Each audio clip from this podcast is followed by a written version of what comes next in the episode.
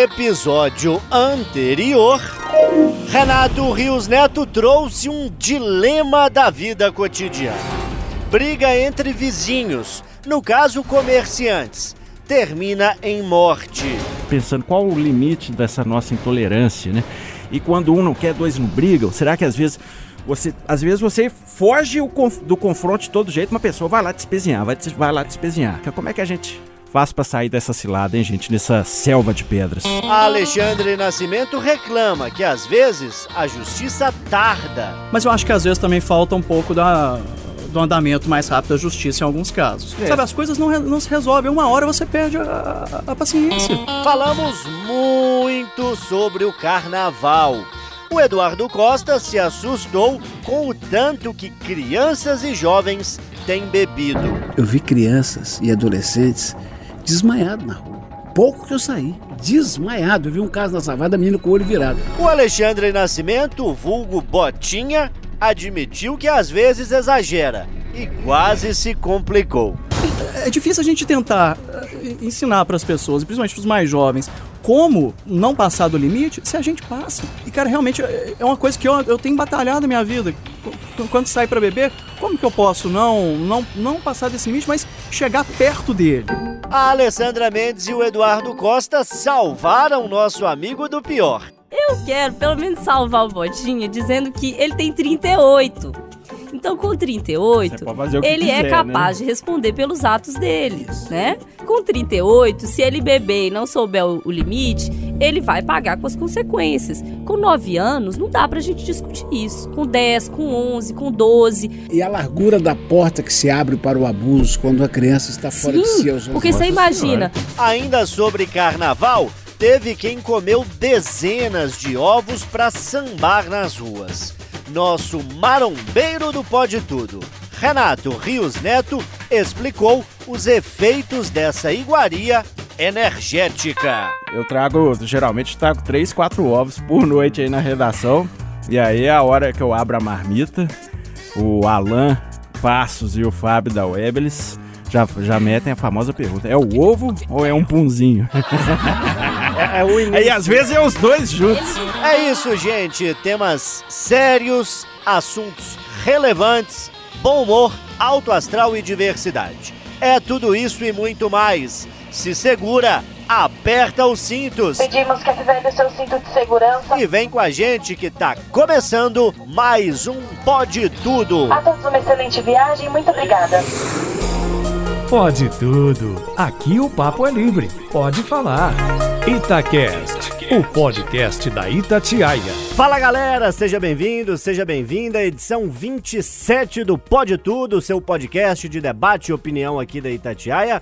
Hoje com uma formação nova e eu me inspirei no reino animal para anunciar as presenças perigo. na mesa. Começando pelo nosso estreante, Rômulo Ávila, jornalista, produtor de conteúdo para as redes sociais e para o site da Itatiaia. Uma mente pensante e inquieta que, como estreia no Pode Tudo, é o nosso Pongo tupanulienses. Oi? Que é, é? Orangotango descoberto recentemente no sul da Sumatra como nós te descobrimos Nunca mais aqui ele no volta. Pode Tudo hoje. Aí já quebra minhas Você é pernas. nosso orangotango novato, bem-vindo, a casa é sua. É um prazer imenso, né? E dizer pra vocês, pra quem não sabe, eu joguei bola há muito tempo, tipo, fui jogador inclusive profissional. E antes de entrar nos jogos, dava um frio na barriga. E eu tô com esse frizinho na barriga agora, e é um, é um sentimento bom que a gente sente. Vai dar tudo certo. A gente vai pegar na sua mãozinha Nunca mais e vamos ele volta juntos. depois de chamar de orangotango. Você vai pedir a música pra ele, não? Ô, Alessandra, a música? a música vem depois. Tá Você é olha. nossa Ai. nosso esquilo roedor, como gosta de dizer Camila Campos. Que tal? Se me chamar de dinossauro, eu vou dar porrada. Sacanagem, né? A Camila, né, me chama de esquilinho a redação o dia inteiro. Ela fala que eu tenho cara de esquilinho. Deve ser, né? Ô, Botinha, eu decidi parar de zoar o seu tamanho e você, Alexandre Nascimento, no estilo sai de baixo, é nosso canguru perneta. Canguru perneta. Tudo a ver. Isso é bom, né? A gente adora, adora. Ô, Eduardo Costa, você poderia ser um dinossauro, mas em respeito, você é nossa coruja sábia. É, tá bom. E eu? Miorou, miorou. E eu, e eu, e eu? Alguma. É o Alguém, sapo alguém? forte que a gente precisa. Sapo é sacanagem. Vamos à dica musical? Voltando aqui na nossa lista. Ô, Romulo Ávila, qual que é a sua música? Não é o tema, é a música primeiro. E ela dialoga com o seu tema que você vai trazer daqui a pouco? Também. É, a música é o Admirável Gado Novo, do Zé Ramalho. Vai cantar um trechinho ou não chega Eu tanto? não vou arriscar, não, porque é complicado. Não, não, não, não, não. Aqui tem que cantar. Como é que é isso? Não, não. Mentira dessa, por favor. Aqui, Não todo quero- mundo, a gente Eu, ajuda. eu não quero prejudicar a audiência. Aquela parte. Nós fazemos eu ou e você vai o resto. Ira de gado, povo marcado, ei, povo feliz. Vocês que fazem parte dessa massa. Que Obrigado beleza, aí, gente, hein? pela força. Tá ficando fácil. Ô, Alessandra Mendes, Oi. toca Raul? Toca Raul, gente, por favor. Raul dos Santos Seixas, com Ouro de Tolo, que no inicinho diz: Eu devia estar contente porque eu tenho um emprego, sou dito cidadão respeitado e ganho 4 mil cruzeiros por mês. E aí vamos lá pro refrão. Eu que não me sento no trono de um apartamento com a boca escancarada, cheia de dentes, esperando a morte chegar. Eu devia estar contente porque eu tenho um emprego, sou dito cidadão respeitado. É às vezes difícil cantar Raul porque as músicas, quase todas são, mas as de Raul em especial são poesias, né? São quase Faladas algumas. faladas, inclusive, né? Metrô Linha 743 é um, é um verso, né? É um, é um cordel, enfim. É, é fantástico a Eu adoro genialidade. Raul, aprendi com meu pai e tá aí pra gente. Viva Raul! Grande gênio. Ô, Eduardo Costa, antes do Botinha, que não trouxe bem uma música, né? Deu uma estilizada, né, uma vacalhada na coisa. Qual que é a música que você vai trazer, filho meu? Uma das composições mais simples, tocantes e significantes que esse país fez nos últimos anos. Segura teu filho no colo, sorria e abraça teus pais enquanto estão aqui, que a vida é trem-bala parceiro e a gente é só passageiro prestes a partir. A gente não pode ter tudo. Qual seria a graça do mundo se fosse assim? Trembala de Ana Vilela, estourou há alguns anos, é uma, uma bela canção, tocou muito, né? Fui buscar lá no YouTube depois da dica do Eduardo, são mais de 250 milhões de visualizações, não é pouca coisa. Ô Botinha, o que, que você aprontou nessa aí? Ah, eu fiz aqui uma bagunça. eu resolvi pegar o hino do Cruzeiro e transformar no hino do Atlético. Como assim, Brasil? É uma transição aí. Como é complicado, mas. Coloca aí, Renatinho, pro pessoal ouvir. Vamos escutar esse trem. Existe um grande clube na cidade. Nós somos do Clube Atlético Mineiro. Jogamos. É digno de Harry Potter aí essa transformação. É só no mundo da magia que você transforma uma coisa na outra, né? E Ou no se- mundo da traição, hein? E eu pergunto, meu âncora preferido, qual seria o título desta versão de um hino de um dos grandes clubes de Minas com a letra do outro? Eu, eu tenho a letra, Qual o é? título. Qual é? Afogados e Arruinados. E endividados pra completar. E você, querido Loli, como Oh, está com Ale. esse gelzinho no cabelo, óculos novos? Enxergando bem, enxergando bem e fazendo reverências ao rei Roberto Carlos. Vamos ouvi-lo na voz da Vanessa da Mata. Uma canção especial que, enfim, é muito cantada, né? É, me esqueci dela aqui, só, um minuto. Toca aí enquanto eu me lembro. Vou lembrar. Olha aqui, preste atenção. Eu adoro, sensacional. Uma canção muito cantada. E eu que sou dinossauro, lembrada, viu? Mas eu esqueci Eu que sou dinossauro. aqui. Olha aqui, preste atenção. Essa é a nossa canção.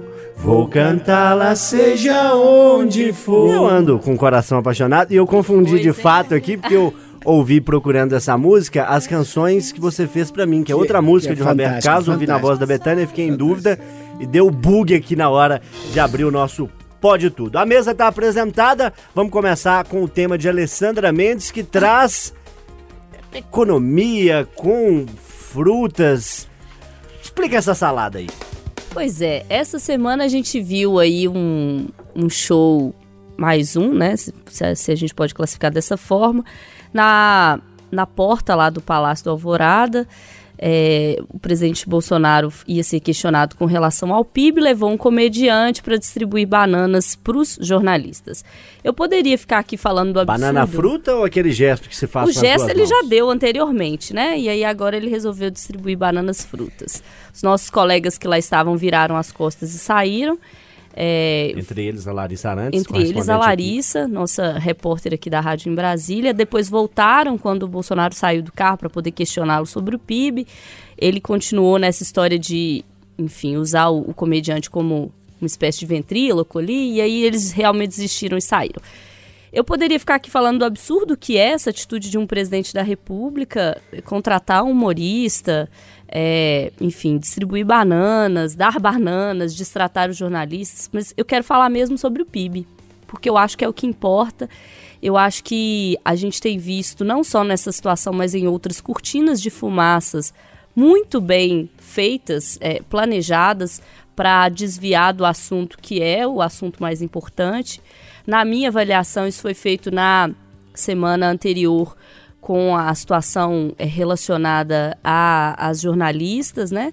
Que desviou um pouco do assunto do, do Adriano, do miliciano morto pela polícia, é, as ligações dele, possíveis ligações com a família Bolsonaro, e aí se discutiu apenas o absurdo com relação aos jornalistas, que é um absurdo, tem que ser discutido, mas eu acho que o foco tem desviado um pouco disso. E ontem, eu percebi, ontem, quarta-feira, a gente grava o Pode Tudo na quinta, que os jornais já foram focar no PIB, que é o que interessa, e, e não ficar focando nas bananas ou o que elas podem representar nesse cenário. E o PIB foi de 1,1, o PIB de 2019, para a gente ter uma ideia, a projeção do governo era quase que o dobro ou mais um pouco do que o dobro.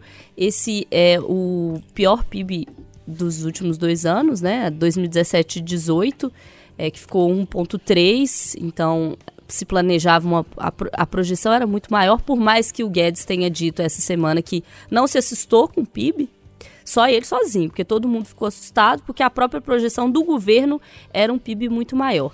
E o que me chama a atenção nessa história toda da economia é que a gente fez diversas mudanças nos últimos anos é, com justificativa de que isso aumentaria o crescimento, de que impactaria no PIB. Por exemplo, reforma da Previdência e principalmente a reforma trabalhista, que mexeu muito ali no, na questão da relação entre trabalhador e empresa e a gente não tem visto esses resultados. Esperava-se para o PIB, agora já projeta-se um PIB menor para 2020 tem o impacto do coronavírus.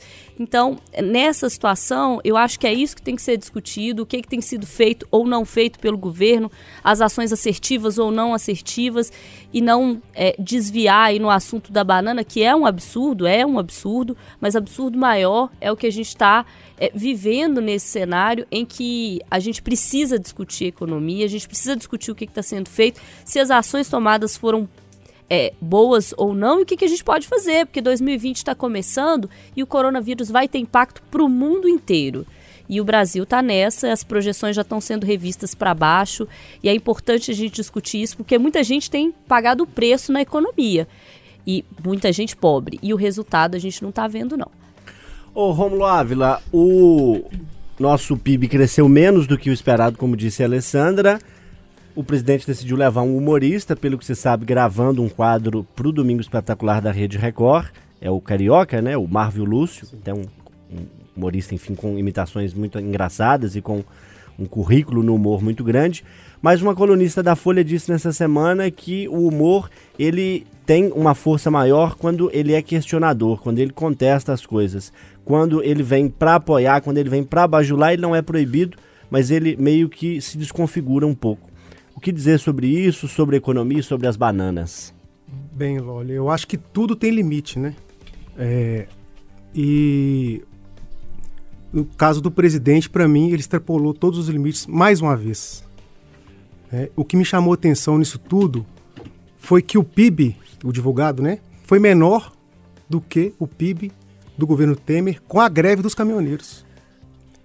Então, eu acho que tratar isso com humor sabe? Eu não, não, vejo sentido algum nisso. A não ser essa questão de tirar o foco. Que eu acho que, como bem colocado pela imprensa, foi a ideia dele. O objetivo dele foi tirar o foco. E ainda bem, né? Não conseguiu. Pelo menos o que saiu na, na, na imprensa é, foi realmente man as manchetes. Usa humorista para disfarçar o PIB. E eu acho que é isso que aconteceu. Então nós estamos nessa situação. As pessoas às vezes não conseguem enxergar, é, muito pela questão. Nós vivemos uma alienação coletiva, eu acho. As pessoas não analisam a situação, mas sim quem está envolvido na situação. Então, se determinado é, político fala isso, ela concorda, independentemente se ela concordar ou não, porque ele falou. E é uma situação complicada que a gente vai. que não, não vejo fim nisso, não. A gente vai lidar com isso aí por muito tempo, pelo menos pelos próximos três anos, eu acho. O Romulo lembrou uma questão importante, Eduardo, que o os dois anos do PIB do, do Temer, a Alessandra já disse, foram de 1,3, esse em 2019 de 1,1. Temer tendo enfrentado a greve dos caminhoneiros e tendo sido um dos governos mais impopulares aí dos últimos anos. É, o que ler desse resultado da economia Muita gente diz que o governo é o Paulo Guedes, que o Bolsonaro toma ali as decisões e algumas vezes faz essas esquetes aí meio teatrais, mas que o centro do governo é o Paulo Guedes e, ao que parece, ele acaba sendo frustrado com esse resultado. A expectativa era maior. Bom, em favor do Guedes, da equipe econômica do governo, dois fatos que foram marcantes em 2019. A crise na Argentina, que prejudicou muito a indústria automobilística, que é um carro-chefe da economia, e mais o desastre de Brumadinho, que arrebentou com a indústria extrativa, que pesa muito, principalmente no caso de Minas Gerais. Mas foi a metade do previsto pela própria equipe. Então, esse é o ponto. Agora é torcer para que em 2020 consigam pelo menos os 2% que estão sonhando, porque só assim nós vamos dar uma resposta concreta para 12 milhões de desempregados. Mas mais importante que isso é que antes de virmos para cá, eu estava fazendo um discurso na redação, o Botinha e o Romulo acompanharam, é o discurso da Alessandra. Nós vamos parar de perder tempo com a perfumaria e na essência. Eu continuo sonhando com o dia em que os grandes editores dos veículos de comunicação do país vão fazer um pacto. Não vamos para a porta do Palácio Planalto. Que bobagem. Se o homem chega lá e só agride, para quem lá?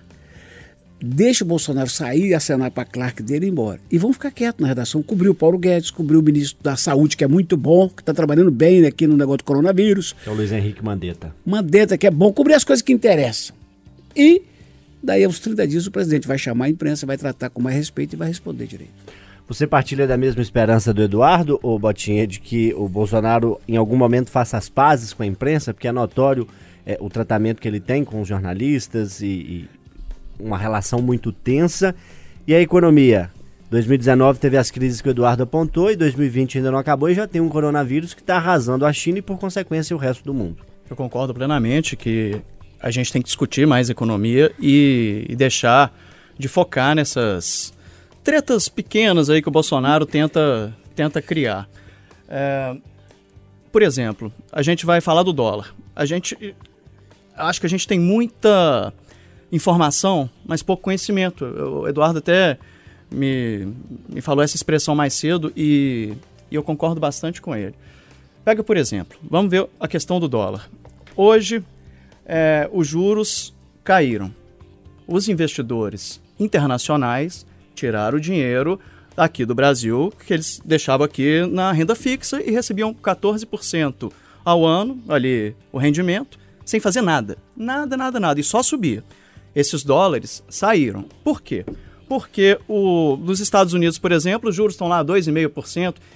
Entre você colocar o dinheiro aqui para receber 4, 4,5% e colocar nos Estados Unidos para receber 2, 2,5%, você coloca nos Estados Unidos, que é que muito é mais, mais seguro. seguro. Não é? Então, esses dólares saíram da nossa economia. Aí que tá.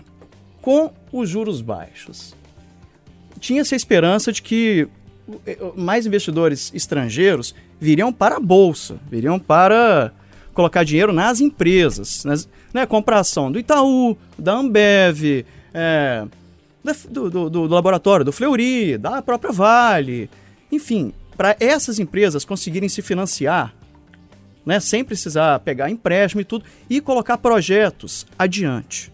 Colocando projetos adiante, é, essas empresas conseguem contratar mais e a, e a roda da economia gira. Mas o que a gente não consegue é, compreender, assim, a gente já ouviu vários e vários economistas, é sem essa reserva, porque como o, a, a, as empresas estão sendo financiadas pelo investidor nacional. Eu mesmo estou na bolsa, é, Rômulo está na bolsa, Júnior Moreira está na bolsa. A gente compra ações das empresas para tentar ter um lucrinho também lá na frente, né?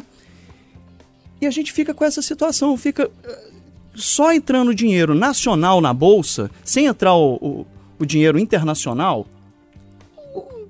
Como é que fica a economia? É bom ou ruim o dólar com essa cotação que está? Porque aumenta o preço do trigo, aumenta o preço é, do combustível, né? mas, ao mesmo tempo, facilita a entrada no Brasil de dinheiro de é, empresas que estão exportando. As empresas brasileiras vendem para os Estados Unidos, para a China, esse dinheiro chega no Brasil. Então não é mais aquele dólar especulativo que ficava aqui, que o investidor poderia tirar a hora que ele quisesse, falar ah, que está dando 13%, 12%, caiu um pouquinho, eu quero levar esse dinheiro para fora. Menos eu, especulação, mais ação? Mais ação. Eu acho que a gente tem que, que, que, que tentar discutir é mais a visão da economia. Para onde que a economia vai, como isso pode ajudar os mais pobres, como pode gerar empregos e não ficar preocupado com, com Firulas. Sabe, com essas firulas. Acho que a gente tinha que discutir mais, aprofundar mais nos assuntos. Sabe, por exemplo, eu não sei, se você me perguntar, eu sou editor aqui do Jornal de Itatiaia. Se você me perguntar se o dólar alto ou baixo é ruim ou bom para a economia, eu acho que ajuda um lado e prejudica o outro. É bom? É ruim? Eu não sei. É, não, tem como... uma resposta absoluta, né? Como uma pilha, como diz um amigo meu, né? Tem lado positivo e tem um lado negativo. Cada economista defende o lado. Um é mais progressista, o outro é mais conservador. Então cada um defende pelo seu lado e a gente fica no meio desse tanto de informação tentando é, levar para o ouvinte a, a, informação, eh, pelo menos mais próxima do que é realmente o fato. Essa, essa análise do Botinha é muito interessante. Ela é encantadora pelo seguinte. Primeira coisa, esse governo está aí não é um desastre na economia. Nós estamos com a Selic de 4%, gente. Isso é inédito. E nós estamos com a inflação baixa. Você sabe como é que você vai comprar no mês que vem, embora a gente todo dia tenha surpresa de taxa da rodoviária taxa de barca aumentar 40%. Mas, enfim, no geral, a gente tá. Então, é, um, é, um, é uma alegria, Botinha, saber que o capital vagabundo, especulativo, não está vindo. Mas ele faz falta. Então, qual que é a saída? Menos tititi e trabalhar. Focar no essencial do jeito que você falou. É isso. Oh, meu Deus, ah, se o Bolsonaro entendesse, se o Congresso entendesse, se todos nós entendêssemos, vamos focar no que interessa, porque na casa da gente é assim. A menina vem falar assim, pai, mas eu queria ir para Paris. Eu disse, minha filha, vamos pagar a conta de luz e depois conversamos. Roda gira aqui no Pode Tudo, ô Rômulo Ávila, vida de gado, povo marcado, povo feliz, é mais ou menos isso? Pois é, é mais ou menos isso. E eu pensei nessa música depois que eu me assustei, né, com o autoproclamado profeta Silvio Ribeiro da igreja da igreja Catedral Global do Espírito Santo. Que não, fica no estado do Espírito Santo, mas o Espírito Santo é o nome, fica no Rio Grande do Sul. Exatamente, tá queimado. E ele prometeu aos fiéis é, a imunização contra o coronavírus. Quê? Exatamente. Não, tá de brincadeira. E eu, quando eu... É por vacina ou é por oração? Quando, eu acho que... Pela oração, oração né? Tem que pagar? Diretamente não, né? Mas, mas, enfim, quando eu vi essa notícia, eu falei fake news, né? Obviamente. Fui checar, é, entrei no Ministério Público do Rio Grande do Sul, realmente é, vi que não, não se tratava de uma fake news, que era realmente uma informação. E a gente ali correndo atrás para tentar, né? Até porque isso é uma questão de saúde pública, né? É, divulgar. Eu fui. O Matheus Oliveira, meu colega da web, buscou também informações e nós encontramos uma live é, do, do, do, pastor. deixar claro aqui, gente, não tem nada contra os evangélicos. É, eu sei o poder da Bíblia, sei o poder da palavra de Deus. Tenho parentes é, que são evangélicos. Não é nada contra os evangélicos. Se fosse um padre, se fosse um pai de santo, Eu, estar, eu traria o assunto da mesma maneira, que isso fique bem claro. É, e aí, nessa live, ele explicava e falava que Jesus deu a ele não só o poder de, de imunizar, mas também de ressuscitar. Eu parei, pensei e não me assustou, né? Porque a gente não conhece o pastor, não estou querendo julgar, mas a gente, a gente sabe de casos de várias religiões, de pessoas que, só, que se aproveitam da fé, né? E de um momento, de, às vezes, de aperto, de, de aflição, para tirar proveito financeiro e social, social, sexual. exatamente. O que me chamou a atenção foram os comentários na live. 99% acreditando naquilo que o pastor tinha prometido, que realmente pode imunizar é, contra o coronavírus e outros vírus e outras doenças. Aí eu pergunto, como isso pode acontecer? Sabe, assim, eu não consigo entender como que uma pessoa, sabe, hoje nós temos acesso à informação, todo mundo pode consultar. Se a pessoa não consulta, não tem, a pessoa às vezes não tem acesso à internet, que são, na realidade muitos, né? Pergunta para alguém, sabe? E isso que acontece na religião, a gente vê na política, sabe? A gente vê no futebol, a gente vê em tudo. A, as pessoas, é aquilo que eu falei no começo, há uma alienação coletiva.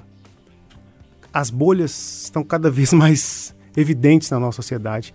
E essa música é realmente isso. Ela vida de gado, povo marcado, povo feliz. Aí vale para tanto para a religião, do caso do pastor, né, que é o que eu trouxe aqui, que eu acho uma questão de, sa de saúde pública, repito, e também para política, né? no caso, tanto de um, de um lado do outro. Eu acho que a gente passou da hora da gente analisar as, as situações né? da maneira correta e não da maneira que determinada pessoa pensa porque eu estou indo contra outra pessoa. Aí a gente está. Essa é uma questão que a gente. E o pior, eu não vejo solução eu acho que isso interessa a muita gente, essa alienação. Essa falta de, sabe, de saber o que é certo, o que é errado. Não, isso não é possível. De acreditar em coisas que não são possíveis. Né? A Alessandra Mendes já trouxe, é, de forma tangencial, né, temas parecidos, né? É, na verdade, não temas, mas assuntos que surgem e por vezes cabe à imprensa muito mais desmentir boatos do que investir em apuração, em investigação e em assuntos que talvez sejam mais interessantes. E a gente já discutiu aqui no Pode Tudo em outros momentos um conceito que vem sendo chamado de auto-verdade ou de pós-verdade, que é simplesmente eu falo isso, eu acredito nisso e pronto. Não tem cientista, não tem médico, não tem ninguém que desminta isso. Mais ou menos isso, Ali. É. A academia ela tem se debruçado muito nos últimos anos sobre esse, esse movimento é, que o Romulo chama de alienação, é, mas que, enfim, ele, ele parte em várias vertentes. A gente viu isso durante a campanha política. E o que é interessante perceber que nesses estudos que as universidades têm feito com relação a notícias falsas ou fabricadas, é que tem mostrado, experimentos mostram que a pessoa, por mais que ela seja demonstrado e provado para ela que aquela é uma informação falsa, ela continua acreditando naquela informação porque ela quer uma confirmação, ela não quer uma, uma necessariamente uma informação verídica, ela quer uma confirmação do que ela já achou. O complicado quando isso é misturado com religião é que você está brincando com fé. E fé é um negócio muito, mas muito delicado. Porque fé é crença e crença Rômulo e amigos aqui, não necessariamente está baseada em saber. Crença é um negócio complexo. Para você acreditar no divino, você não pode necessariamente é, ter um pensamento científico. Você pode, é casado? É, mas muitas coisas não batem. Então, a fé, ela é muito delicada e aí vem charlatões que podem vir de diversas religiões, da política, do esporte, de diversas áreas, brincar com esse é, quesito, que é um quesito delicado, que é a fé. se acreditar, brincar com a crença da pessoa é muito complicado. E daí nascem os movimentos é, contra a vacina, é, os movimentos terraplanistas, os movimentos que negam a ciência. E o mais engraçado nessa história é saber que, por exemplo, em 48 horas, cientistas brasileiras conseguiram decodificar o vírus, o coronavírus, aqui no Brasil. Cientistas da USP, que a gente inclusive ouviu aqui na Itatiaia. Enquanto algumas pessoas vão brincar com a saúde e com a vida dos outros, porque isso é brincar com a vida dos outros. Porque se uma pessoa dessa pega o coronavírus e se ela está num grupo de risco, o pastor vai dizer que vai ressuscitar essa pessoa? A gente vê pessoas vendendo terreno no céu, a gente vê pessoas vendendo água é, como se fosse água, água que cura. E isso em diversas religiões. É, pessoas com índole ruim têm diversas áreas, inclusive jornalistas. Então, eu acho que as pessoas cada vez mais é, devem buscar informação, porque o desejo do outro lado é que as pessoas não se informem. Mas o mais delicado na situação é que, mesmo as pessoas tendo acesso à informação, elas preferem acreditar naquilo que corrobora o achismo delas. Porque não falta informação, por exemplo, para dizer que a Terra é uma esfera. Mas as pessoas preferem acreditar que a Terra é plana. Não falta informação para dizer da vantagem da vacina, mas as pessoas preferem acreditar que é um complô, enfim. É, que o coronavírus é perigoso, que não há, é, pelo menos comprovadamente, uma ideia de que uma benção vai fazer com que a pessoa não pegue ou que ela ressuscite. E o grave nessa história é quando as duas coisas se misturam. O Rômulo falou de de política e as duas coisas vão se misturando. Essa semana, a Damares, que é a ministra da Família, deu uma entrevista para a Dutch Welle, que é, que é, uma, é um veículo de comunicação da Alemanha, mas que tem sede aqui também, e ela fala: é o momento de a igreja ocupar a nação. Por que, que eu acho isso perigoso? Porque o espaço, é, às vezes ocupado pela igreja, seja ela evangélica, católica, de religião afrodescendente, é perigoso porque ele pode misturar a fé com a religião, misturar a fé com a crença e acabar utilizando da fé para manipular as pessoas. Então, por isso eu acho perigoso. Eu acho que essa história de o Estado não chega a todo mundo, a igreja tem que ocupar, até a página 2. Porque como a igreja vai ocupar esse espaço? É dessa forma? É, falando com as pessoas que elas não precisam se preocupar, que vamos ressuscitar quem pegar coronavírus? é da forma que vamos vender terreno no céu, isso é muito perigoso. E quem são os vulneráveis nessa história?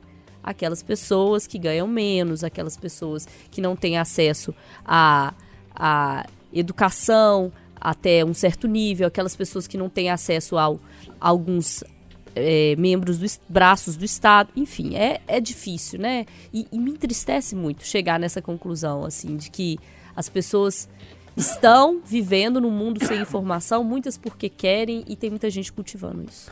Ô Eduardo Costa, essa fala do pastor de alguma forma te assustou, te surpreendeu?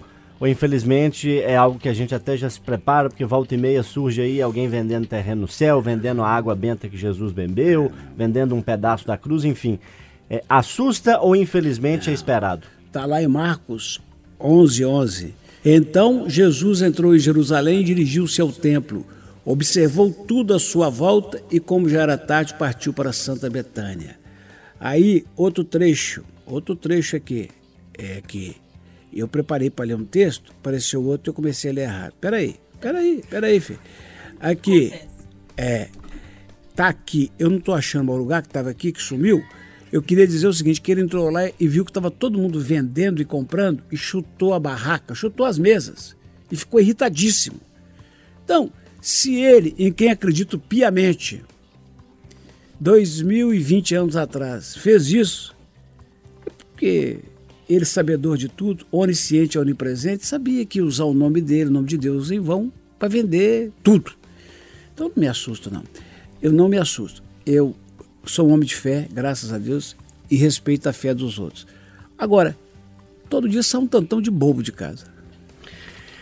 É. Sobre essa passagem que o Eduardo cita, é, eu vi comentários também dizendo que Jesus Cristo andou com prostitutas, com pobres, Isso. foi crucificado ao lado de ladrões Isso. e com eles conviveu, abençoou e tentou é, trazer melhorias. os únicos contra quem ele revoltou, os únicos contra quem ele brigou, ele se revoltou fisicamente, foram contra aqueles que vendiam objetos em templos sagrados. Exatamente. Ô Botinha, você se assusta? É um problema de saúde pública? É esperado? A gente estava até comentando aqui, a Alessandra falou sobre a Damares, e eu fiquei esse tempo aqui pensando. A gente vende muito essa ideia de que a Damares é uma ministra mais louquinha, assim e tudo. Às vezes de louquinha ela não tem nada, ela tá é, é realmente avançando nessa questão de alienação do povo. Com essa questão da igreja poder avançar e as pessoas acreditarem muito mais ali nos pastores e nos padres, e pais de santo, enfim, de qualquer religião, do que acreditar mesmo nas, nas fontes oficiais, nos veículos de comunicação que né? A gente se mata para fazer um trabalho aí, ouvindo todos os lados, tentando ouvir sempre as fontes oficiais, né? Para não ter uma informação ali truncada. E essa semana tá rolando uma informação também, uma fake news, de que os motoristas de, de táxi, de Uber, eles estão mandando mensagens para a gente com medo de usar o álcool gel no carro e de comprar o álcool gel, porque tá rolando uma informação aí nas redes sociais de que ao passar o álcool gel na mão, eles poderiam ser pegos no bafômetro. Um negócio que não tem nada a ver. Mas o cara vai chupar o dedo, eu não tô entendendo. É, são... E, e, as pessoas contestam, a gente fala, não, não tem nada disso e tal, isso é... A gente até já, já, já confirmou aqui com o Detran, não tem nada disso é, e ligam tal. Ligam pra rádio pra, pra denunciar, né? A gente fala, não, é fake news, nós checamos. As pessoas não acreditam. As pessoas não acreditam, é inacreditável. Pois bem, vamos seguir a roda então, vamos falar um tema que o Rômulo vai gostar, já que ele foi jogador de futebol. A gente vai tangenciar agora o tema esportivo e futebolístico nos dois próximos temas. E o primeiro deles, o Eduardo traz mais um clássico por aí. A gente ah. conversa sem saber qual será o resultado de Cruzeiro e ah. Atlético. 0 a 0 Mas, Eduardo, é, mais uma vez se cria um clima de ódio para esse clássico. Mais uma vez as autoridades e os dirigentes esportivos não conseguem conversar e não conseguem propor uma cultura de paz, que é uma expressão que você sempre usa. É. Para começar, eu acho assim inacreditável que no mundo civilizado você não possa fazer um Atlético Cruzeiro com umas duas torcidas lá. Eu sou uma exceção na minha família toda, que só tem cruzeirenses, mas eu fui ao estádio quantas vezes? Tinha 120 mil pessoas no Mineirão. 70 mil de um lado, 60 mil do outro, 50 mil do outro. Era tão bonito. E tinha guerra de torcida, de palavras, que eventualmente tinha um politicamente incorreto que uh, não era na época. E isso era tão bom, mas hoje tem tanta violência, tanta idiotice, tanta gravidade.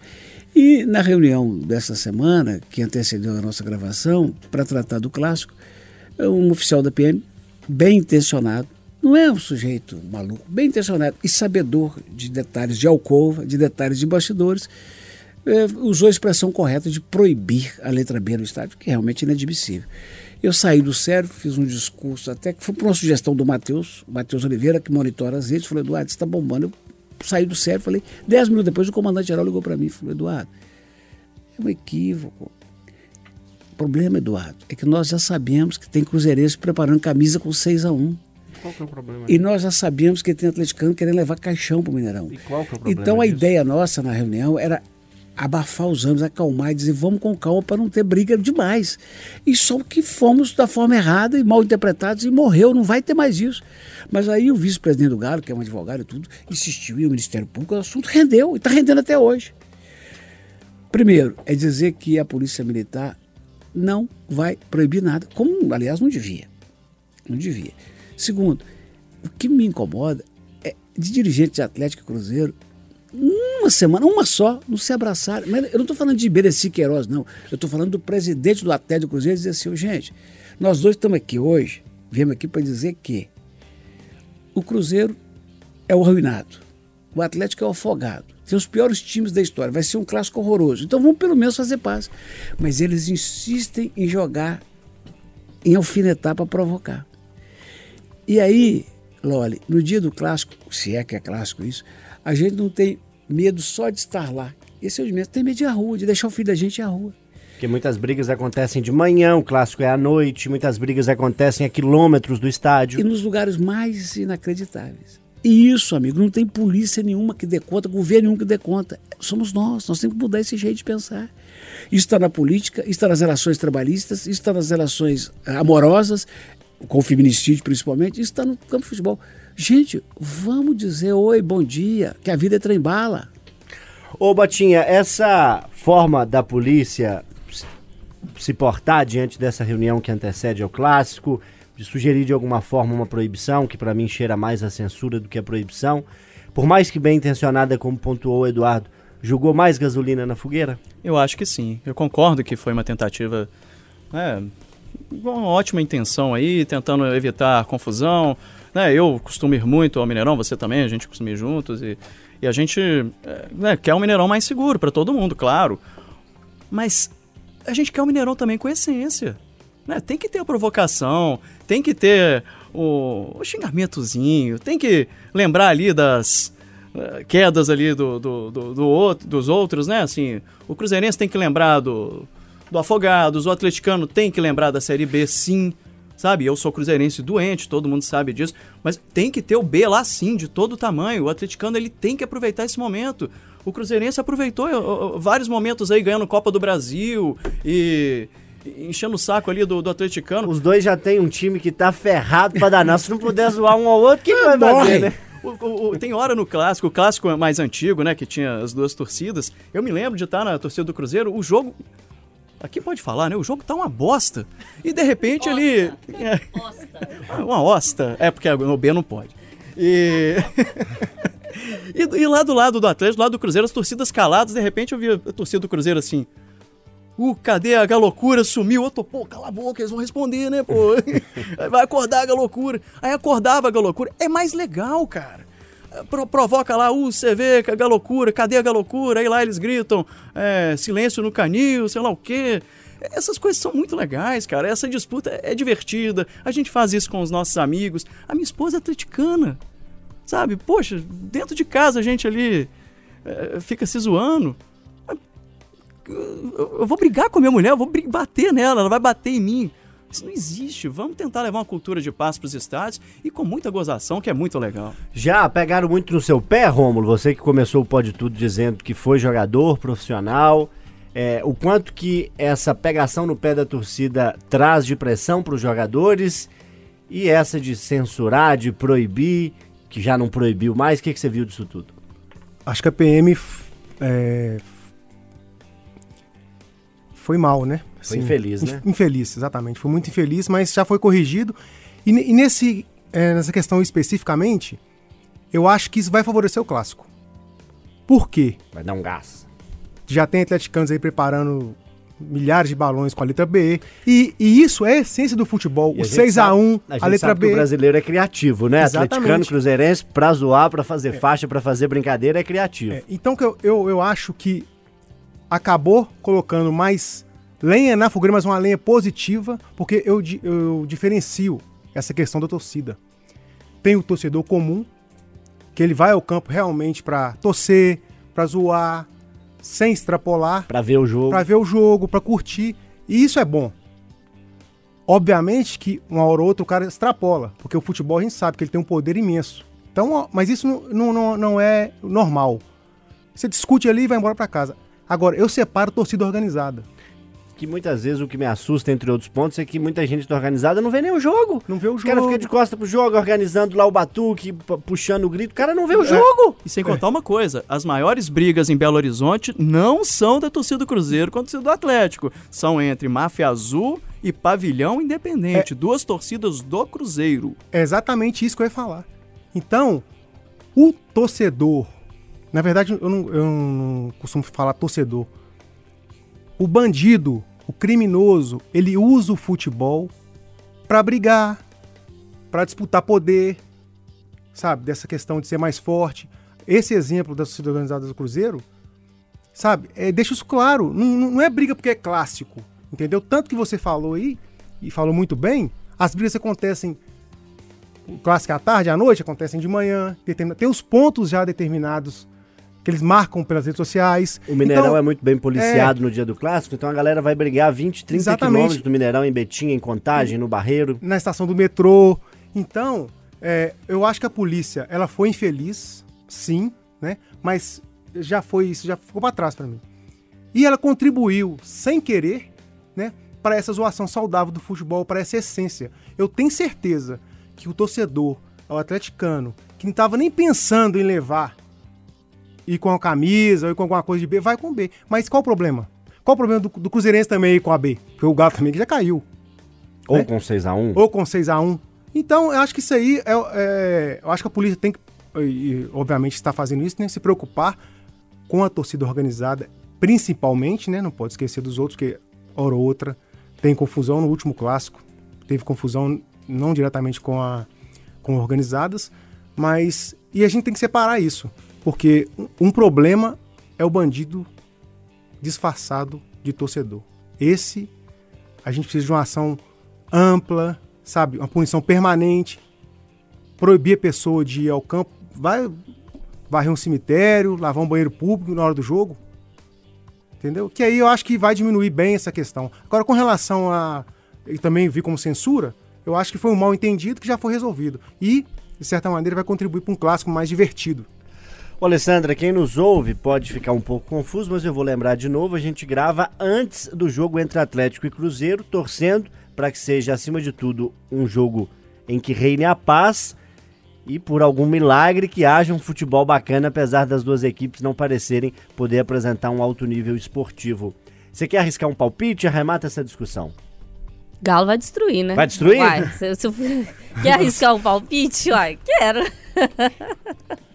quero. Tardelli, etc e tal. Quero arriscar esse palpite aí.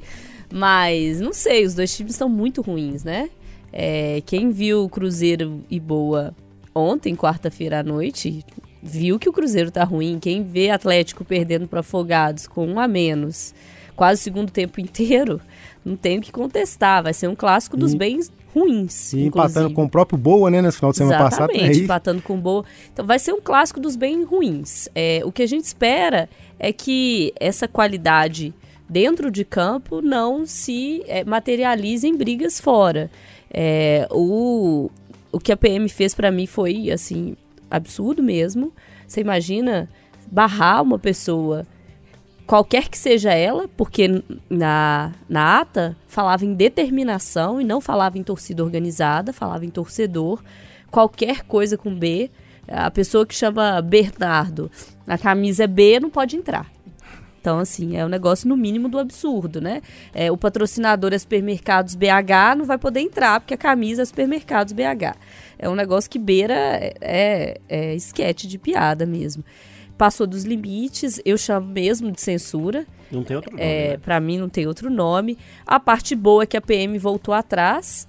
É, é bom lembrar que durante o dia inteiro é, alguns dos argumentos usados pela polícia militar eram de que era um erro de interpretação e aí me poupe, né? A gente sabe ler. A gente a leu, clara, né? a gente leu o que estava escrito na ata, ela estava clara. item 33 da ata. Exatamente, falava em determinação para torcedor, não falava em torcida organizada, não falava em conselho, não falava em nada disso. E aí durante o dia a PM veio com essa história de que ah, a interpretação estava errada, ainda não estava errada. E aí no fim do dia, ainda bem que a PM veio com uma nota para dizer que tinha revisto, enfim, que estava voltando atrás e que, gente, voltar atrás é uma coisa super saudável, né? Ainda mais para um ambiente democrático democrático em que todo mundo pode errar. Eu posso, você pode, o ouvinte pode, a PM também pode. Que bom que ela entendeu que foi um erro e voltou atrás, porque é um negócio assim que beira o absurdo mesmo. O que me chama a atenção no futebol é o seguinte: eu, como um monte de gente, você certamente, e o cara da organizada, seja ela do Cruzeiro ou do Atlético, tem parentes que torcem para outros times. A gente não consegue conviver com essas pessoas? Eu não convivo com meus primos, que são muito cruzeirenses e chatos pra caramba, pra ser bonitinha. Opa! É, convivo com o Botinha, que é cruzeirense, o Lói, que é, é cruzeirense. Não, vocês são menos. Mas Meus primos são muito ele chatos. É um, ele, ele, é um torcedor é, que ele não é, é alienado. Sim, Radical, tem os problemas do time. Ele, né? ele, ele na, na, época lá do, do que o Cruzeiro estava naquela situação toda, que já estava se desenhando que poderia acontecer um desastre. Ele já estava. Mas tinha alguns Sim. Que não, tá errado, O Eduardo consegue conviver com a família dele toda de cruzeirense, a gente convive com os amigos no trabalho, porque quando a gente vai pro estádio, a gente vira troglodita, que não consegue ver uma camisa 6 a 1 não consegue ver um B, que a gente vai cegamente voar na pessoa, entendeu? Por isso que eu acho que é muito orquestrado pelas organizadas, e é aí que tá o problema, porque é o time alimentando. Essas torcidas vivem do quê? Como que esses caras viajam, homens e mulheres, para todos os lugares onde os times jogam e estão lá? Como? Quem que tá alimentando? Quem que tá pagando? São eles? Ou é o clube? Que vai, que alimenta a rivalidade para além do limite e que mais do que isso dá dinheiro para essa organizada se sustentar, sabendo que lá dentro tem gente com passagem pela polícia, sabendo que te- lá dentro tem gente procurado, inclusive, comandado em aberto. Na época que teve a morte do torcedor em frente, ali na Nossa Senhora do Carmo, em frente ao antigo, né, Chevrolet Hall, tinha gente dentro da organizada escondido. E assim, vai me falar que o clube não sabia e que não, em momento nenhum dava dinheiro. Dava e nunca parou de dar. Então, a gente tem que discutir nesse nível de chegar pro clube e dizer, olha, você não pode alimentar a organizada desse jeito. Vamos discutir seriamente? Porque o torcedor que briga pode ser eu, você, o outro, mas na grande maioria dos casos são orquestrados pelas organizadas. Vamos seguir a roda e chegar no nosso último tema, que também tangencia o futebol. Traição ou profissionalismo é a sua pergunta, Botinha. É a minha pergunta. Profissionalismo ou traição a ida do goleiro Rafael do Cruzeiro para o Atlético? Ele que chegou no Cruzeiro aos 13 anos, foi formado lá, cresceu lá, construiu patrimônio, virou dono de patinga, como muita gente diz aí, que tem hum, vários e vários imóveis.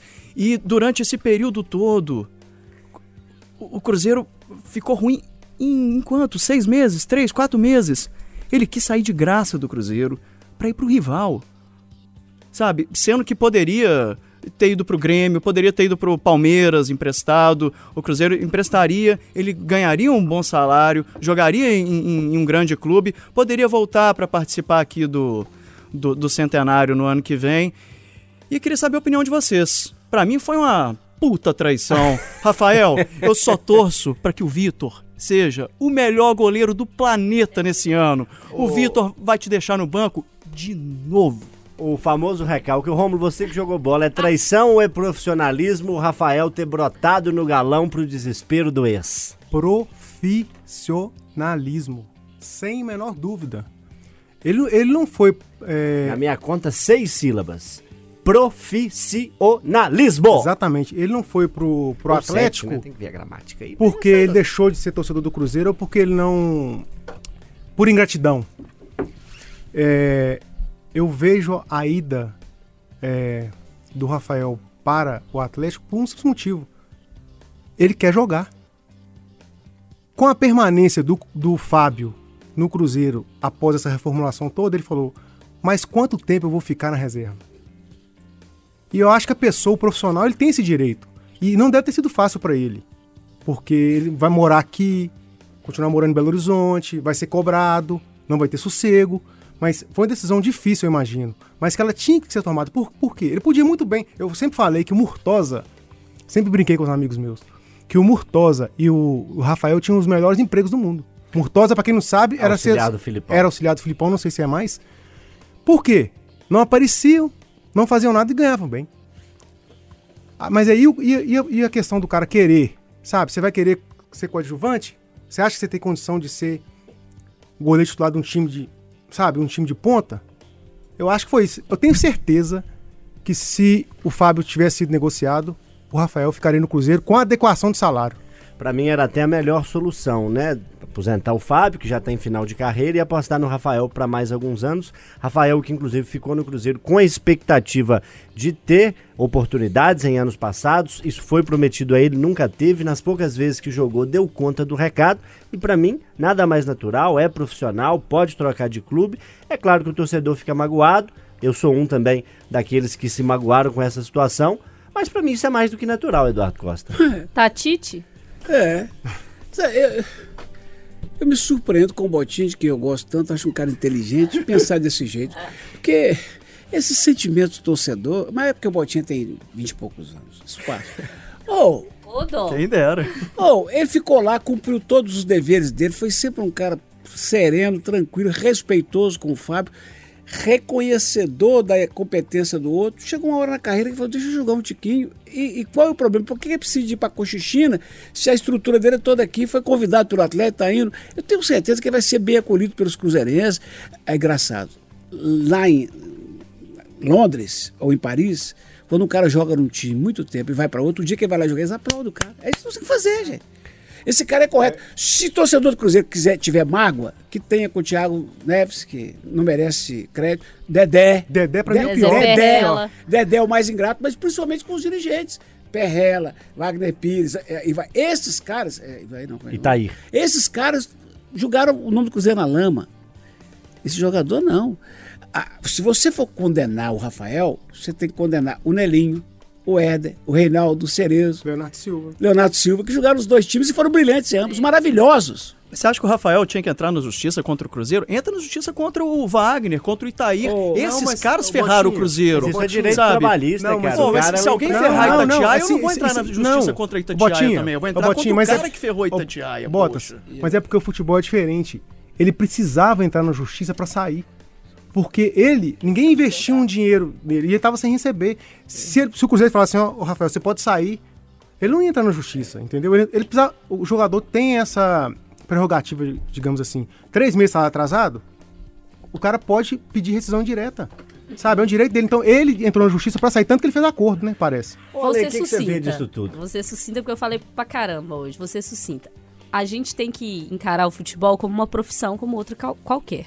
Ela é ligada, mexe com as nossas paixões. Mas, por exemplo, eu sou repórter da rádio. Já trabalhei em diversos outros veículos de comunicação que competem entre si. Tem problema não, gente. Você sai daqui amanhã, você não pode ir pra Não posso, Super, é, não ou posso trabalhar na? Super, na Inconfidência, na Ah, ô, CBN. Botinha, me ajuda aí. Porque tem um problema? Não, não tem problema. Outra coisa, ficou sem me pagar? Vou entrar na justiça. Quem vive de luz? É, Ninguém vai viver de luz, gente. Fotossíntese? O cara é profissional, ele tem que receber, ele tem direito a jogar no outro clube. Ele, ele é profissional. A gente tem que espelhar na nossa profissão. Agora, acho que na apresentação ele passou do limite, fazendo o símbolozinho da galocura, não tinha necessidade.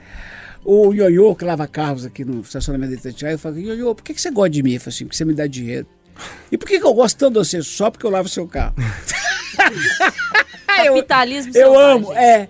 Sabe por que, que eu tenho 34 anos na Rádio Itatiaia sem queixa? Porque a rádio, se eu pisar na bola, se eu não, se eu não estiver nos meus horários, a rádio vai me chamar no Coré. E porque nós estamos gravando esse podcast no dia, 5 de março. agora são 12 horas e Meio-dia. O do mês passado já está na minha conta, filho. Aí não tem briga. Ô, ô, Loli, O meu não caiu ainda, Aqui, só, só, só, pra, dizer. só pra comentar, você me fez uma pergunta ainda relativa ao futebol. Se a torcida contra faz ou não, diferença quando eu jogava. Assim, a torcida contra, eu até gostava Te quando eu anima, jogava. te anima. Eu já só joguei em time, times Horroroso. menor expressão, mas. Não, respeita, respeita o meu Vila, inclusive. Respeita o Você- Vila! Você acabou de falar da Itatiaia, vai jogar contra o, o Vila Nova, o time do chefe. Nossa! Aí você complica. Seu Januário, me desculpa, eu não sabia Mas que era o Vila, não. Eu te digo isso. Maravilhoso. que a to- a- é, o, o jogador, pelo menos no meu caso, eu não me sentiria pressão da torcida rival. Quando a torcida do time Aí vai, é- aí complica. Aí é pesado. É. Muito bem, obrigado a você que esteve conosco até agora. Ponto final no Pode Tudo 27. Tô achando que semana que vem Júnior Moreira e Renato Rios Neto estarão de volta. Se sim, me despeço e agradeço com o coração aberto do Alexandre Botinha Nascimento, do Rômulo Ávila, eu, Eduardo Costa e Alessandra Mendes. Seguimos batendo ponto nessa nave louca, o comentando, debatendo e discutindo. O pagamento vem dia. Não, É, se não cair, não vem não. Valeu! Cair, eu não venho aqui não, você é doido? Pode tudo. Aqui o papo é livre. Pode falar. Itacast, o podcast da Itatiaia.